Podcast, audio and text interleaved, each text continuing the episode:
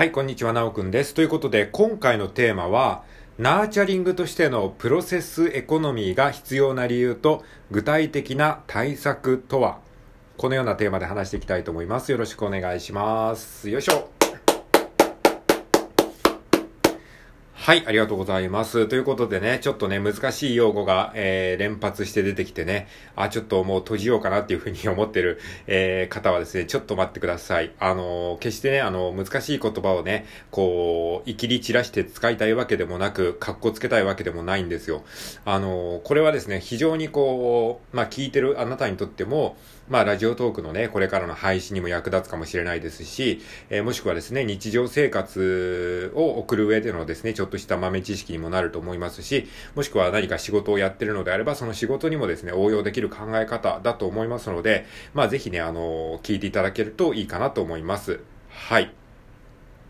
ということで、えー、まあ話していきたいと思うんですけれども、まあ無理に聞かなくても 大丈夫なので、まあ難しそうだからいいやって思う方は閉じてください。はい。じゃあ、えー、説明していきます。で、お話しするポイントはですね、大きく分けて3つあります。えー、先に3つ言っておくと、1つ目が、ナーチャリングとしてのプロセスエコノミーとは何かという話。で、2つ目のポイントが、えー、なぜナーチャリングとしてのプロセスエコノミーが必要なのかというお話をします。そして3つ目が、えー、ナーチャリングとしてのプロセスエコノミーの具体的な対策について話していきたいと思います。はい。えー、ということでね、僕自身もちょっとこれから話す内容が 難しいので、うまく説明できるかどうかっていうところもあるんですけれども、なるべく、えー、聞いてる、えー、あなたにとって、あ、なるほどっていうふうに思えるような話にしていきたいというふうに思っておりますので、えどうかお付き合いください。はい。えー、じゃあ1個目のポイントですね。ナーチャリングとしてのプロセスエコノミーって何ぞやって話なんですけれども、はい。えー、まあこれはですね、僕の放送をですね、何度も聞いてくださってる方だったら、まあなんか言わんとしてることは分かってくれる人ももしかしたらいるかもしれないんですけれども、まあいきなりこんなこと言われてもわけわかんないですよね。で、ナーチャリングっていうのはですね、あの、前回、前々回、えー、前々回ですね、二つ前の放送、収録放送で話しておりますので、まだ聞いてない方はそちらを聞いていただけると、えー、ナーチャリングについてわかると思いますので、聞いてみてください。はい。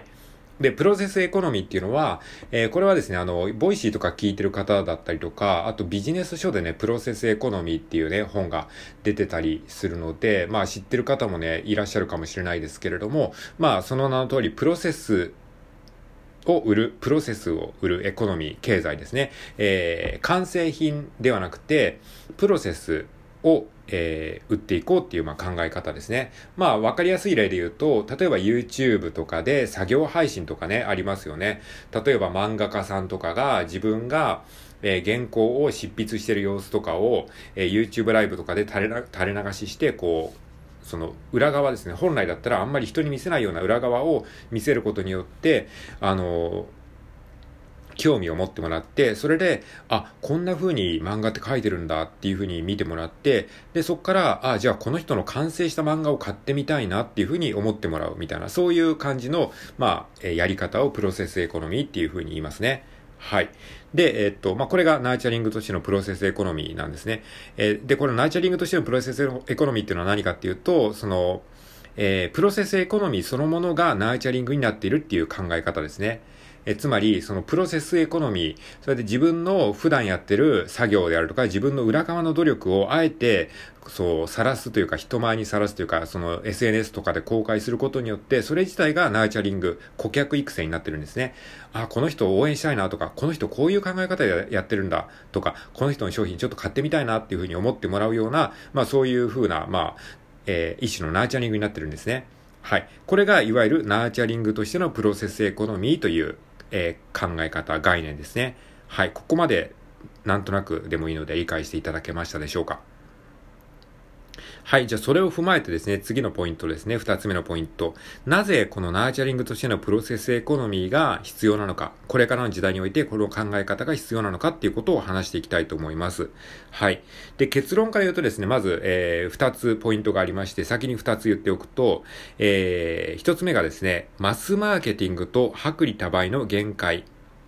という点があります。で、二つ目のえー、理由がですね、完成品は AI が作れる時代だからということです。はい。それぞれ説明していきたいと思うんですけれども、まず1点目の理由がですね、マスマーケティングと薄利多売の限界があるからということです。えー、これはですね、まあ、今までのですね、物を売るための、えー、考え方としては、基本的にマスマーケティングと薄利多売だったんですね。まあ皆さんもね、これはイメージ湧くかと思うんですけれども、何かね、商品を売るってなったら、大手企業が、えー、テレビ CM を何本もバンバン流したりとか、ゴールデンタイムにテレビ CM をたくさん流すとかですね、えー、新聞広告の一面に、えー、全面広告を出してみんなに知ってもらうとかですね、えー、電車とか、えー、渋谷のなんか109、わかんないけど、渋谷のでっかいその電光掲示板に思いっきりこう広告を載せたりとかして、まあとにかくもう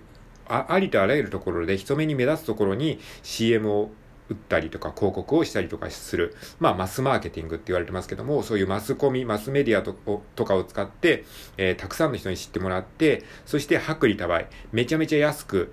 かつ大量に売ることを薄利多売って言うんですけれども、まあ、こういう手法でほとんどの商品が売られてきたわけなんですね。マスマーケティングと薄利多売が、これがもう限界に来てるという事情があります。はい。このマスマーケティングと薄利多売のデメリットは何かっていうと、えっ、と、大手しか買ってないっていうことですね。まず1点目が、大手しか買ってない。それはそうですよね。だってその広告を打てるっていうのはある程度資金的な余力がないとできないですし、ね、あの、広告打ってもね、あの、どこの企業やねんっていう会社だったらそもそも選んでもらえないですからね。だからマクドナルドとかが広告打てば誰もが買うし、ナイキとかが広告打てば誰もが買いますよね。スタバって言ったら、まあ、誰もが知ってますよね。みたいな。そういう大手しか買ってないっていう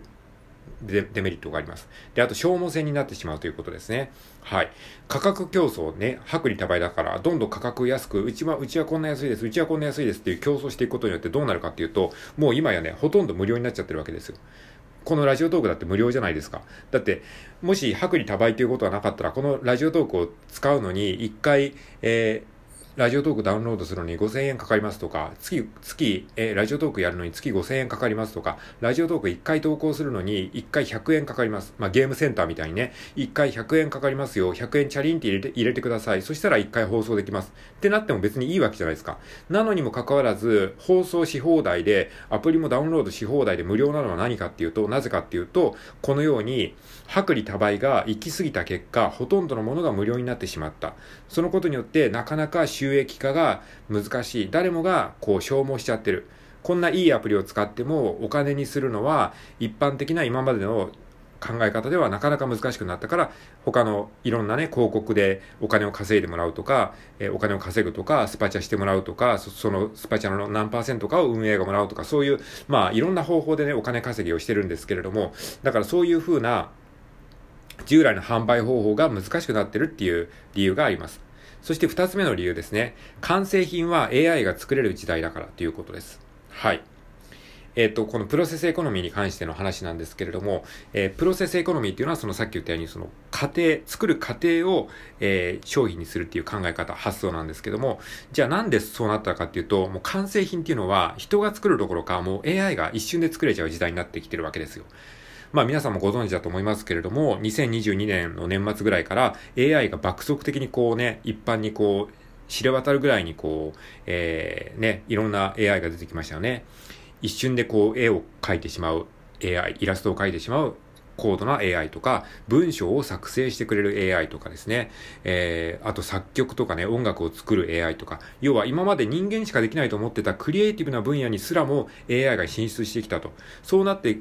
しまうと、もういわゆるコンテンツみたいなもの、そういう作品と言われるようなものも AI が一瞬で作れてしまうと。いう時代になってきてるわけですね。で、しかもその秒で作れてしまうんですよ。もう人間だったら1時間2時間と考えながらやってることを AI だったらもう一瞬でできちゃうんですね。コンピューターでやるので。しかも大量に作れる。秒でできるからそれをね、大量にこうやることができる。しかもプログラミングしておけばですね、それをもう自動的に、半自動的にできちゃう。で、しかも、えー、その、今はね、出来が悪いって思ってる人もいるかもしれないですけども、その出来の悪さっていうのも機械がどんどん自分で機械学習をして、どんどんどんどんその試行錯誤を自分の中でやるので、どんどん質は上がっていくと思うんですよね。そうするともう人間が太刀打ちできないレベルにまで、もう本当に、あの、加速度的に上がっていく可能性があるんですね。そうするともう完成品をね、同じように売るっていうのは、もう、人間同士でも難しいのに、対機械っていうさらにライバルが増えてしまうので、なかなか難しいよという、まあ、そういう背景があります。ということで、その、えー、ナーチャリングとしてのプロセスエコノミーがなぜ必要なのかという理由については、えー、一つ目がマスマーケティングと薄利多売の限界だから。で、二つ目の理由が、完成品は AI が作れる時代だからという理由です。はい、ちょっと早口で話してるのでね、理解が追いつかない方もいるかもしれないですが、えー、まあちょっと、あの、なんとかついてきてください。はい。で、あと2分弱で話していきます。じゃあですね、あの、具体的にどうしていくか。ナージャリングとしてのプロセスエコノミーっていうのはなんか分かったような気がするけど、じゃあ具体的に、えー、どうすればいいんですかっていう話なんですけれども、これは2つありまして、で、1つ目がですね、深いファンを作ること。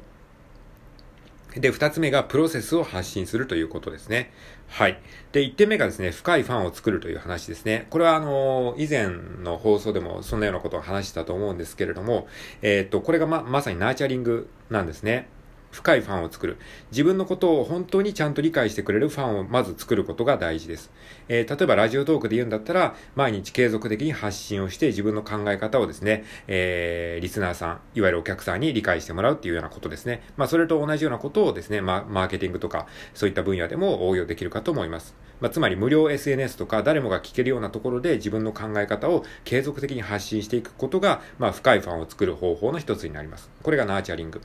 で、2点目がですね、プロセスを発信するということで、まあ、プロセスエコノミー的な考え方ですね。はい。だから完成品を発信するんじゃなくて、この裏側の努力を発信するっていう発想に切り替えることが大事です。